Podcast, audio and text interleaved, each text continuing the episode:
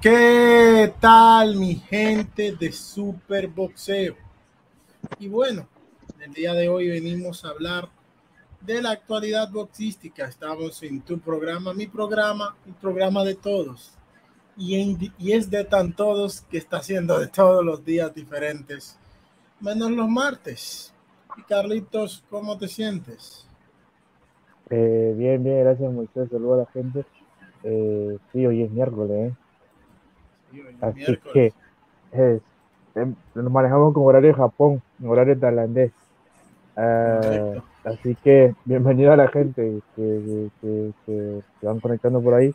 Eh, vamos a conversar un poco sobre lo que pasó el fin de semana y sobre algunas cosas que van saliendo por ahí interesantes, la verdad. Para que digo sí, que no. Así que pueden ir dejando su pregunta o aporte. Pueden dejando su super chat. Pueden ir dejando todo lo que quieran dejar. Así que venimos. Cosas buenas, hoy, cosas buenas. Cosas buenas. Venimos hoy a hablar de lo que es Errol Spence. La semana pasada hablábamos de un tema y es que Errol Spence volvía a los entrenamientos. Pero ahora Errol de True Spence, el tipo está lanzado, que era lo que decía Carlos la última vez estuvo lesionado, vino de un accidente y contra quien regresó Danny García. Y ahora Errol Spence va por el mismito camino. Quiere regresar ante un campeón. ¿Y quién es este campeón? Uno que también veíamos la semana pasada, Jordani Sugas. Carlitos, ¿cómo tú ves esto? Bueno, el deseo de Errol Spence lo escribió en Twitter que quería regresar con, por un título y la verdad que si hay alguien que tiene la capacidad de hacerlo es él. Creo que fuera de él cualquiera se tomaría en tu no. Él es el único que después de escapar de la muerte literalmente se vino a enfrentar a Dani García. El detalle aquí es qué tan saludable estén sus, sus vistas en estos momentos. O sea, si realmente volvieron a, estar al 100% o eh, necesitará eh, hacerse una prueba con unos pares de golpe con un boxeador que sea menos peligroso. Eh, y creo que no va a ser contra Ugas, porque Ugas tiene su pelea contra Stanioni, que por cierto, eh, no considero que, que, lo de Ugas sea una injusticia, eh, pero sí considero que tiene un sesgo la decisión de la AMB en este sentido. Quiero, quería señalarlo que se abre el espacio, porque en el caso de que, ok, programan Spain Uga, ¿cuándo sería esa pelea, Moisés? Eh, pues sería después de que peleen Spencer Stanionis y fácilmente Jamal James, perdón, Ugas Stanionis y luego el ganador de Jamal James contra un ruso que pelea esta semana, o sea que Butaev. sería Butaev, o sea que sería mucho tiempo después. Y entonces, ¿cuánto tiempo va? No, y aparte de que Spain no va a regresar en tres meses, cuatro meses, o sea, que Uga va a tener seis meses sin pelear. Y entonces, eh, digamos que si no tienes ningún problema, no estás enfermo, no estás lesionado, pues tienes que pelear con alguien, ya sea peligroso o no peligroso. Entonces ahí, digamos que en esa línea no le puedo dar la razón a Uga, porque tiene que pelear con alguien. Que él quiera pelear con Spain, ya es otra cosa, que también puedes llevarse a un acuerdo pero él se va a quedar mucho tiempo sin pelear y puede, puede ser perjudicial para él. Eh, Spain, Spain, eh, creo que Spain a, un 80-90% se gana un par de gente aquí en esta división. La verdad, el detalle es con la vista, que no sé qué tan bien venga o qué tan sano esté eh, para, para un enfrentamiento de primer nivel, porque eh, la vista recibe muchos jabs, muchos golpes y, y, puede ser peligroso, no sé cómo lo decís. Creo que sí, que es lo, lo más complicado con cuántos golpes recibe y que para mí, por eso insisto de que debe hacer una pelea de regreso, porque tú bien lo has dicho, hay que ver cómo regresa, cómo regresa luego de una combinación de dos, tres golpes, cómo regresa después de unos buenos jabs, en general, después de todo eso, no puedes ir a las grandes ligas, ya vienes de un accidente, ahora vienes de ese problema en el ojo, creo que debe hacer una pelea de regreso. En la parte del, del, cómo se va a sentir en el ring, creo que él ya sabe, o sea, realmente ya, ya lo está consciente, ya le ha pasado la muerte, literalmente, en serio, ya él ha pasado la muerte y peleó muy, muy, muy, se, vio muy sólido. Pero aquí el detalle realmente es la vista, porque la vista es un, son dos, es un, eh, un órgano del cuerpo, una parte del cuerpo muy delicado. Y entonces en ese combate, en, el, en su pelea anterior, él no tuvo ninguna, ningún tipo de golpe en la vista, por eso que él andaba, andaba bien, bien. Entonces aquí me deja, me deja incluso más duda su regreso con el tema de la vista que con ese accidente eh, descomunal que tuve hace como tres años. Pero incluso así creo que, que, que, si él dice que puede regresar contra un campeón, creo que es un hombre muy cuerdo que siempre toma decisiones acertadas. Así que si él dice que él quiere y puede, es porque realmente él quiere y puede. Y, y si él dice que él quiere y puede, yo creo que él a un 90% se gana un par de gente aquí, incluyendo a Uga sin subestimar a Uga. No sé cómo lo ves tú. Yo lo veo igual en ese sentido. Eh, Spence se gana mucha gente en la división a un 90%. Eh, con Ugas creo que Ugas viene de un gran batacazo y puede que Spence le gane, pero me gustaría verlo al 100% para que no haya excusas más que. También, eso es cierto. En ese sentido, sí, es cierto. Que, venga al 100%, pero entonces para eso sí sería necesario una pelea va ahí más o menos, algo más leve. Sí, creo que lo, lo, interesante sería eso.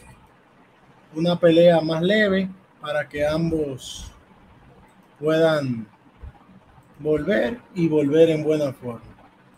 Porque no queremos excusas ni ese tipo de cosas. Exacto, en eso estamos claritos. Y bueno, algo que por fin se dio, Carlitos, es que por fin se dio, es lo siguiente. Luego de múltiples cancelaciones, Teofimo versus George Cambosos por Dazón el 27 de noviembre. Luego de más de, creo que 13 cancelaciones. Luego de que Thriller tuviera que ir a la corte. Luego de que la FIP tuviera que pronunciarse en varias ocasiones, luego de que la pelea pareciera muerta, Eddie Hearn dijo, yo voy a rescatar la pelea y cumplió con ello. Obviamente las pretensiones económicas originales bajaron, pero siguen siendo buenas pretensiones económicas, no exageradas como las eran en un principio, pero siguen siendo buenas y será por Dazón, la plataforma de streaming, en Latinoamérica está a dos dolaritos, así que los latinos no se pueden quejar. Lo tendrán al alcance de dos dolaritos y aún en Estados Unidos los tendrán a 20 dólares, que iba a ser originalmente 80. Creo que en ese sentido está mejor y creo que en ese sentido no dejamos de ver a Teofimo que ya peligraba su puesto en el libra por libra. ¿Tú cómo ves esto que Eddie Hearn rescate la pelea y que por fin se dará? Primero que Hearn es el que sabe que hay alguien que sabe de este deporte de Y segundo, que la bolsa es buena, son 3 millones de dólares. ¿Qué quieres más? Son 3 millones de dólares eh, en, en, tu segundo combate de, de, gran, gran, gran, gran nivel. Y, y aunque no, yo considero que no va a haber ni pérdida ni ganancia, sino que van ahí a rozar ahí los números. Eh, van, los números a mantenerse tabla, porque no va a haber ganancia aquí, me parece, de por sí ya hay pérdidas. Eh, que se rescate la pelea y que se haga de gran manera y que lo lleven al, al, al Hulu, al teatro Hulu, Hulu se llama, ¿no? Ajá, de Madison Square Garden. Eh, habla muy bien de Eddie Kerr, que Eddie Kerr sí sabe cómo se maneja estos temas y que él sí tiene toda una maquinaria de cómo armar un combate de alto perfil. Así que muy bien, muy bien por Camboso, porque iba a ser penoso si no le pagaban lo que le, dijeron anteriormente a Camboso, que lleva como dos años entrenando. Ya con un milloncito ya vale la pena todos los entrenamientos. Hasta yo me sobreentrenaría como Como dijo algún amigo, a este paso a Camboso le van a tener que dar visa, residencia y todo, porque su equipo, pero él tenía una visa, ¿eh? eso no es que, hay temas migratorios allí, bien complicados. Pero eh, Camboso se ha preparado muy bien, así que va a ser interesante. Lo importante de todo, después que le cayera la cultura de la cancelación a esta pelea, es que eh, es que se va a hacer y que cualquier cosa puede pasar, porque a diferencia de cómo se veía anteriormente, que se veía muy a favor de López, me parece que la balanza se ha ido más o menos equilibrando, aunque López sigue siendo favorito. Lo bueno es la bolsa, lo segundo bueno es que se va a hacer la pelea, lo tercero es que vamos a ver un gran combate porque Camboso tiene ganas de volarle la 100 a, a, a, López. A López Sir sería aquí. que no sé cómo se llama eso, pero es López Sir. Correcto.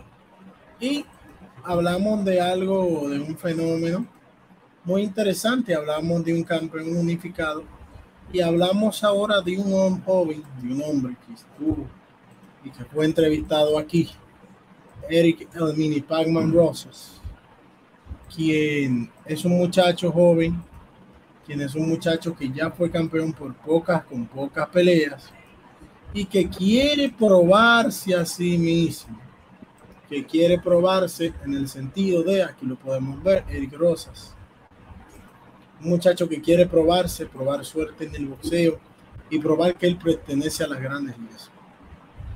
Eric Rosas peleará el 21 de diciembre en la República Dominicana en el Hotel Candalonia ante Big Saludar, un campeón filipino que es el campeón regular, la AME, ya desapareciendo sus tantos títulos, haciendo pelear al interino con el regular. O sea, quedan 10, títulos. Ya quedan 30 campeones por ahí más o menos. Así que de a poco, de a poco, de a poco. Hay que, vamos, vamos muy bien en ese sentido, haciendo las cosas como se debe más que todo. Y lo interesante de este combate es que Mini Pacman con unas cuatro peleas tendrá que enfrentar a un duro, un duro peleador filipino que aunque venga a la República Dominicana, esos filipinos fuera de su país es que se crecen. Esos filipinos fuera de su país es que no tienen miedo. Pregúntale a Casimero, pregúntale a Paquiao cómo se crecieron fuera de su país. Y hay que tenerle miedo porque aunque tenga cuatro derrotas, la historia de los pesos pequeños es que rivales con muchas derrotas son fuertes, principalmente en las 105 libras. Las derrotas nunca serán un número principalmente en este peso. Las derrotas no son un número a marcar. Y venir al patio del rival es algo bueno, pero también para mí Mini Palma no debe confiarse y pedir por favor que el señor Jorge Oscar Pérez Fernández no sea juez de esa pelea. Eh, ¿Cómo es la pelea, Carlitos? Bien, nosotros tuvimos al Mini Pacman, ya lo comentaste. El Mini Pacman es un peleador para la tribuna, eh, y aquí esta va a ser una prueba de fuego para la tribuna, donde él tiene que no solo pelear por la tribuna, sino para él, porque tiene que verse bien. Creo que eh, lo importante para él es eh, que esta pelea le deje toda la experiencia que todavía le falta y salir con la victoria. Así que es una buena pelea donde él tiene que demostrar de qué está hecho, porque después de, de Big saludar, si la política de la AMF funciona, debería pelear con el campeón más sólido de esta división, que, que no, no, no, sé quién sea en este caso, pero necesita un tailandés, pero necesita lucir antes de saludar. Sí. Fresma, sí, Bueno, eh, necesita lucir porque entonces, sí, por regla general, desde ya te digo que tendría que ir a, a Tailandia en el caso de que le gane saludar. Así que tiene que aprovechar esta oportunidad, esta vitrina y, y aparte de ganar, eh, acumular experiencia y, y, hacerlo bien. Pero es una, una buena peleita, una buena peleita por estar pendiente. Sí, cualquier invitación ahí de Tron a la cartelera le agradecemos, ¿eh? Si ah, se puede acreditar. Nos viajamos hasta Dominicana, se nos puede acreditar. Sí, sí, cualquier cosa la agradecemos, ¿no? Y este fin de semana, Carlitos, teníamos una pelea que nosotros analizamos, que coincidíamos en el ganador, pero yo creo que a muy pocos se les pasó cuál sería el resultado. Hablo de Shakur Stevenson versus Jamel Herring. Vimos a un Shakur Stevenson que sabemos que nos dimos cuenta que quizás no es que tiene una pegada destructiva. ¿Verdad? Eso fue obvio pero venir a fijarse en eso es querer buscar algo con que desacreditarlo a este paso. Vimos un Chacor Stevenson dominando la velocidad, vimos un Chacor Stevenson dominando la corta, Vimos un Shakur Stevenson dominando la larga, siendo el hombre más pequeño en todos los sentidos. Vimos a un Shakur Stevenson repitiendo el golpe que funciona y superando a Herring en todos los sentidos al punto tal de hacer ver que esa noche Shakur era el campeón con tres defensas y Herring el retador siendo superado por un campeón, pero tengo para decirles que era al revés. El campeón con tres defensas era Harry y se vio ampliamente superado. ¿Cómo ves esto, Carlos? Lo que decíamos ese día, que era una, una prueba de, experiencia, de recorrido por parte de Harry contra el talento de Shakur, más la preparación que iba a hacer y sobre todo porque tenía que verse bien. Entonces tenía la obligación y la responsabilidad no solo de ganar, sino de verse bien eh, ante, ante su público, que tampoco eran muchos. Pero quiero, hablando de público, eh, lo vieron uno punto y algo de millones de personas. O sea, la verdad que en ese sentido, por ESPN fue un total éxito la pelea de Shakur. Creo que eh, fue un 1.3 las máximas de vistas, pero la media fue 1.2 y algo. La media y la máxima rara vez coinciden y aquí estuvieron muy cerca de coincidir. Fueron orgánicos. la fuerza de, de Shakur, ¿eh? sí, muy orgánico. El, el, tema es que en ese sentido cumplió las expectativas. Yo la verdad que desde la parte mediática no le veía tanto, pero la verdad que, que sobrepasó incluso peleas de, de, de, mayor de mayor propaganda boxística y eh, creo que le salió a dólar cada cada público el, el cheque a Shakur y me parece muy, muy bien. Así que lo otro que iba a decir era... Y otra cosa, Carlitos, es que era en Atlanta y en béisbol había playoff en Atlanta. ¿eh? Es que se atrevieron a todo. Se merecen no, ese rating porque desafiaron a todo.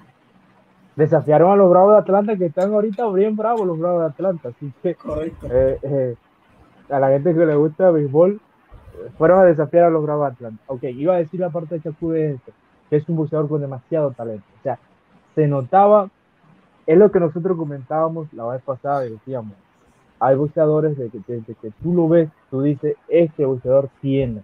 A veces puede andar a media máquina, a veces puede andar al 100%, pero independientemente de cómo ande, siempre va a tener esos destellos. Hay otros boxeadores que por el contrario no tienen ese, ese, ese talento nato, pero una que otras veces eh, van creciendo, van madurando y van aprendiendo y, y preparándose hasta convertirse en grandes campeón. El caso de Shakur es que él es un talentoso que si se prepara al 100% para cualquier pelea, va a ser muy difícil que alguien se lo gane en esta división. Eh, yo sí le tengo un rival a Shakur que creo que es el, el boxeador de esta empresa, el boxeador de esta empresa llamado el Prime Time.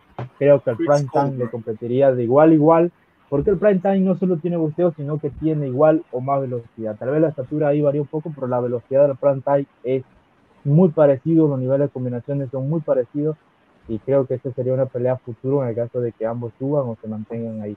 Pero la pelea inmediata para Shakur es Oscar Valdez. No hay de otra, y creo que Oscar Valdez es su mandatorio en el CMB. y ya ve, no, ya no creo que se me pueda defenderlo. ¿O cómo tú lo ves? No, no hay posibilidad. Perdón, no hay posibilidad, perdón, que el CMB lo defienda, a menos que Chacuronte por una mandatoria y una optativa en el CMB, pero acto seguido desafió a Oscar Valdel diciendo, porque él era mandatorio en OMB y CMB al mismo tiempo, les dijo, yo quiero pelear contra Oscar Valdel ya deja de esconderte, soy tu mandatorio. Y lo único que podría hacer Shakur para terminar de convencer a la gente es pelear contra Concienciado. Y esa velocidad También. que yo vi de Shakur, si no llega a pelear con Valdés, que pelee contra Concienciado y Oscar Valdés no va, no va a haber manera de que esa pelea no se dé a menos que Valdés suba. Pero ojo, Shakur tiene que apresurarse para que para Shakur tiene que apresurarse porque Tim Bradley dijo que Shakur está sufriendo mucho en las 130 libras y parece que su cuerpo va a embarnecer.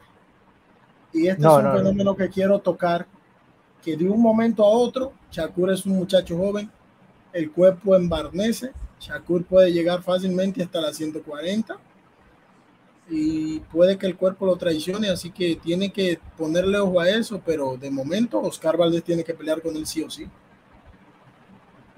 Lo curioso es que pareciera que no quieren enfrentar a Oscar Valdés contra Shakur. No sé quién, no sé cómo, pero ahora se habla de Navarrete contra eh, Oscar Valdés.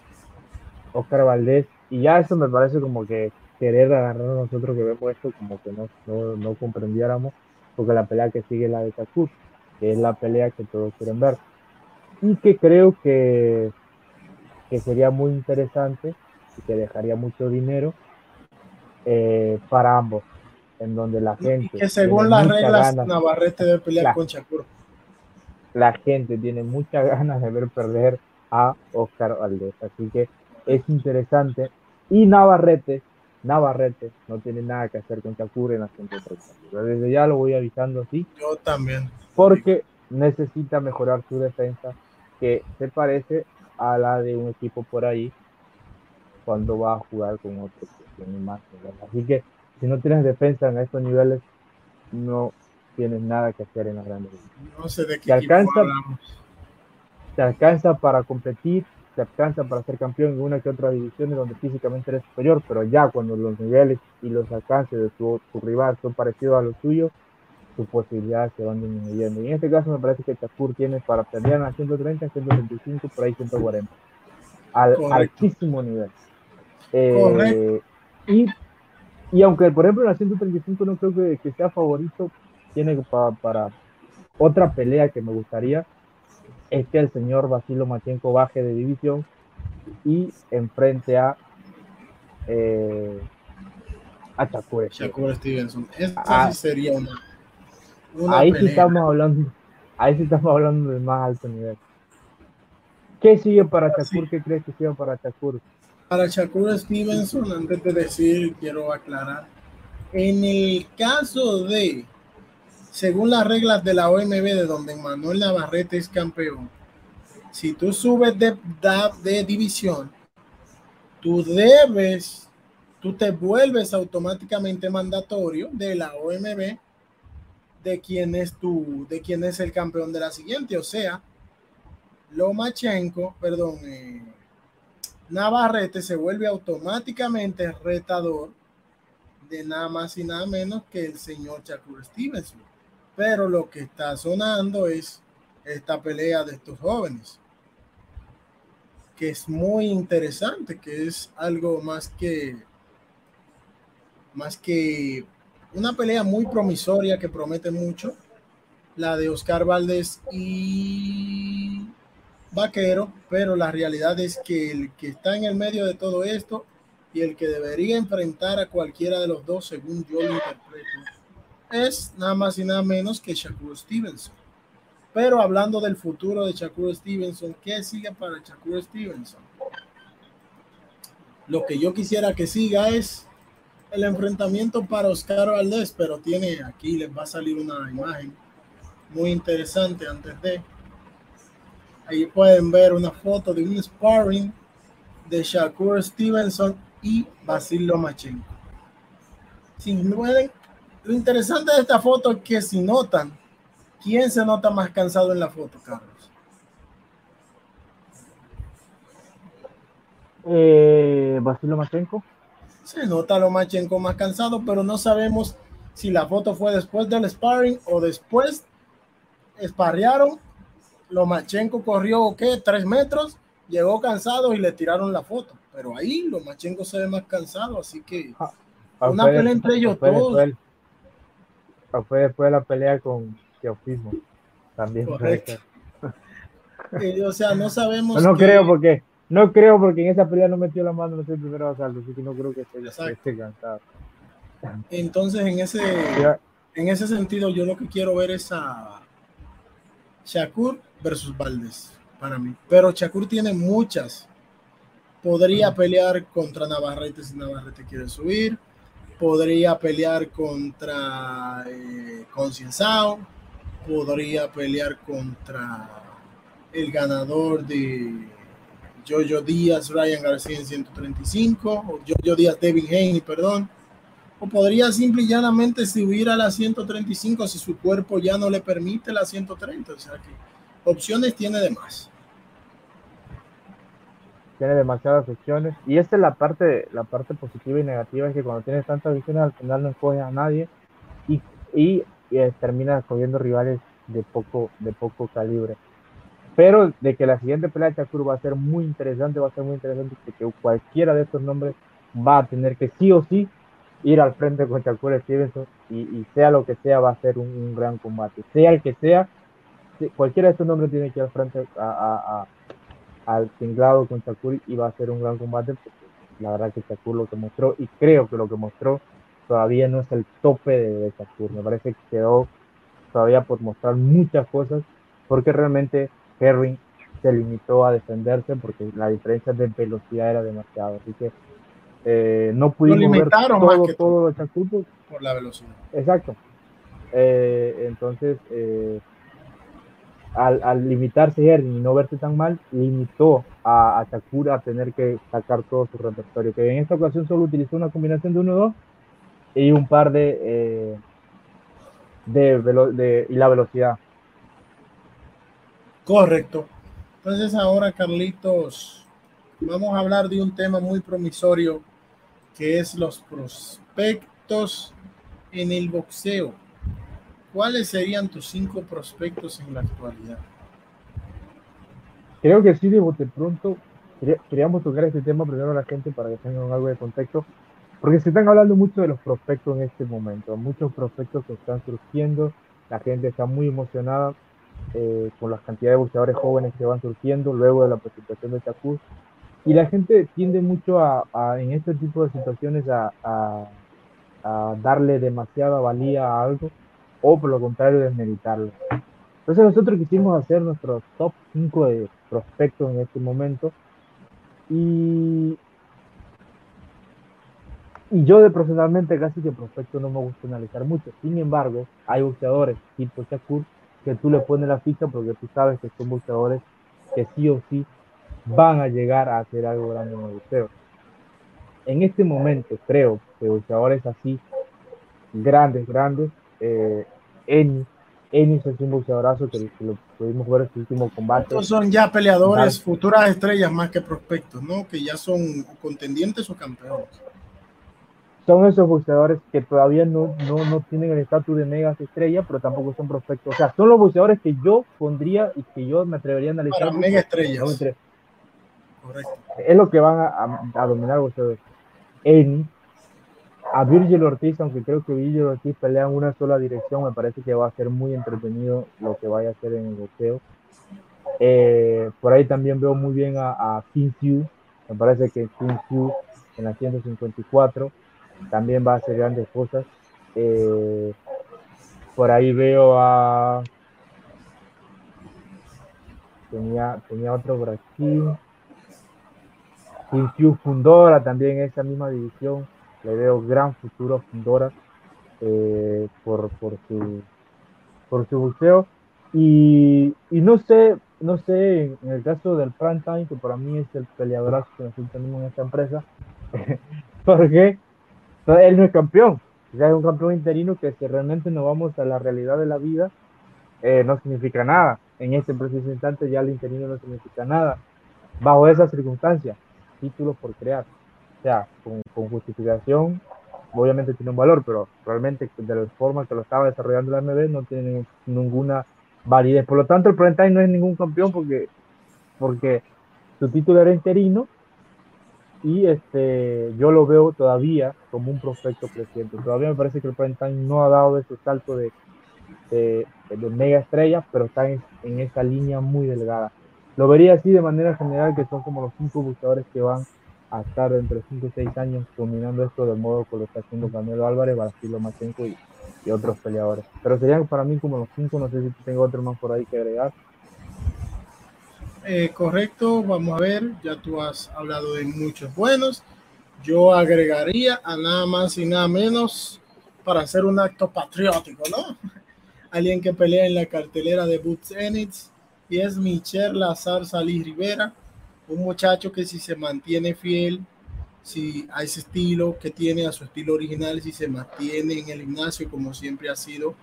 Este, a ver, este nuevo alias de Michel Lazar Ali, el Ali, lo ha promocionado muy bien al punto tal de que cada vez que Nicolás Ali Walls, el famoso nieto de Mohamed Ali, quien peleó la semana pasada y dejó más dudas que respuestas, se vio mucho más bruto que diamante, cada vez que él pelea, la gente empieza a hablar de que Michelle Rivera sí parece el nieto de Mohamed Ali.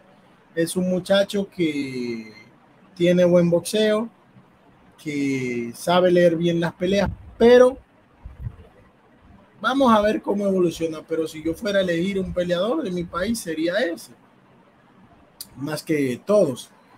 Y existen diferentes tipos de prospectos que van subiendo en todas las divisiones, existen diferentes muchachos, pero yo me quiero decantar en la 147, aunque ya tú lo dijiste por Bruce Enix, yo creo que Enix tiene todo para ser el futuro de un peso tan importante como el welter.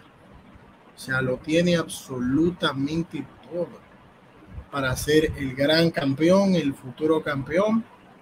Y la mención honorífica y a un peleador que tenemos que seguir viéndolo. Pero un día demuestra tributos y otro no, si es a Sander Sayas, pero tenemos que seguir viendo. Ha evolucionado interesante dentro de lo que le ponen. Es yo el caso de Saya, yo el caso de Saya no lo puedo analizar como la gente sí lo proyecta, porque realmente para poder hacerte algo una, interesante proyección, para hacerte una proyección, necesitas que un rival que por lo menos te exija te exija algo para que veas cómo tú reaccionas bajo esas circunstancias. Mientras, no porque realmente estaría creando una idea un poco eh, pegada de, la imagen de un buscador. Es un prospecto que tiene talento, que llama mucho la atención, pero que la verdad habría que seguirlo viendo, al igual que su compatriota Berlanga. Y, y el caso de Ali Walsh, que lo vimos ese día, Creo que la, prensa se encarga de crear ese tipo de cosas. Nosotros no somos la prensa, nosotros no somos la prensa, no tenemos, no tenemos ese, ese, esa licencia. Eh, eh, pero sería muy irresponsable que cada vez que pelee Ali Wolf tengamos que traer a colación a Muhammad Ali. Eso es una irresponsabilidad de toda la prensa que no solo pasa en el boxeo, pasa en cualquier deporte, tienen esa, esa mala costumbre mediática de, de ponerle el nuevo Messi, ponerle el nuevo Neymar, ponerle el nuevo Ali, el hijo de la leyenda, el hijo de no sé qué cosa, y no dejan que la persona en cuestión crea su propia imagen y crea su propio estilo. Es una mala costumbre que tiene la prensa en general y que nosotros muchas veces pues nos metemos en ese pitch. José tiene un sueño que se está matando, como 15 días que no duerme, pero eh, esa es una mala cosa, es que, que, tuve que pasármelo ese día viendo la pelea de Ali Walsh, porque realmente cada, ratito viendo a Ali Walsh me estaban hablando de Muhammad Ali. es, el, problema más grande. Estoy viendo, y esa, esa misma situación la vi en la pelea de, recordando por ahí, eh, un de Evan Holyfield. De, no, sí, también, también, también. Pero lo vi en, en Julio César Chávez Junior, entre comillas, el hijo de la leyenda. ¿Cómo, ¿Cómo eso a Julio César Chávez no poder manejar ese tipo de situación? Que en parte es culpa de él y en parte no es culpa de él. Entonces yo no me monto en ese tren, no tengo nada que ver. Para mí, Nicolás Ali es Nicolás Ali Wolf y así se va a ver, a ver cómo se ve el resto de su carrera. No me interesa nada eh, si, si, tiene un color de, de, la hebra de pelo parecido al de Ali, no tengo nada que ver con eso, si los pantalones son iguales no me interesa.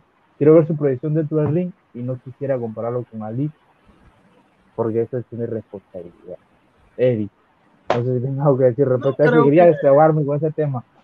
Creo que deben, creo que deben llevarlo suave, porque es que lleva tú la maleta del más grande de toda la historia, mi hermano no estamos hablando de cualquiera. Estamos hablando del sujeto por el que existe el pay-per-view. Estamos hablando del sujeto que llevó las grandes peleas a lugares inimaginables. ¿Qué te digo? Es que es algo increíble. Entonces, entonces lo que quiero decir es que eh, no es culpa de él. Si él estuvieras constantemente promocionándose así está bien, pero creo que la prensa, la gente, el mundo mediático lo quiere proyectar así para obviamente vender más. Pero es una irresponsabilidad porque al final no he visto a nadie que con una carga, no he visto a nadie que le, digan al nuevo Messi y haya triunfado, porque le dijeron al nuevo Messi. No he visto a nadie que le digan al nuevo Neymar y haya triunfado porque le llaman al nuevo Neymar. No he visto nada de eso y es una mala costumbre que se tiene y es una, eh, una cosa, la verdad, que, que, no quisiera entrar, no quisiera estar en un panel donde constantemente que estar Hay superestrellas de deporte como Floyd Mayweather Jr. y Ken Griffey Jr. que nunca fueron comparados con sus padres y vete tú a ver, Floyd Mayweather, uno de los más grandes de la historia, Ken Griffey Jr., un top 15 de jorrones con más de 1500 lesiones. O sea, ponte tú a ver. Ken Griffey Jr. que, que fue mejor que su papá, que, que Ken Griffey padre. Entonces, lo que quiero decir es que dejen a los gente a la gente, sea cual sea, ya sea en cualquier ámbito de su vida, y llámenlo por su nombre propio y no que tenga que estar ligando su nombre con cualquier otro nombre, porque la verdad... Más que todo exageración. Me parece, que es una... Pues, no, no, no sé, yo en ese tema no me meto, quería desahogarme porque la verdad tuve que fumar, fumarme ese día ese evento boxístico, primero lo de Holyfield y luego como lo de Ali, y creo que la próxima vez que pelea Ali y escuche eso, apago la tele y lo veré un highlight por ahí, no, no quisiera no quisiera meterme en ese, esa, en ese, en esa, en ese mundo de, de, opiniones que van, van ligadas de esa manera. Correcto. Y nada, queremos decirle a la gente que nos comente su lista de prospectos más que todo y recordarles que nos sigan en las diferentes redes sociales que les van a estar apareciendo en pantalla en unos momentos. Quiero recordarles que nos sigan en Facebook, en nada más y nada menos que el último round. Le va a estar apareciendo en pantalla ahora el último round. Aquí le está apareciendo Facebook el último round. ¿Qué tenemos en el último round, Carlitos? Recuerdan. Eh, bueno, el último round le tengo un poco. Acá el contacto para que escriba.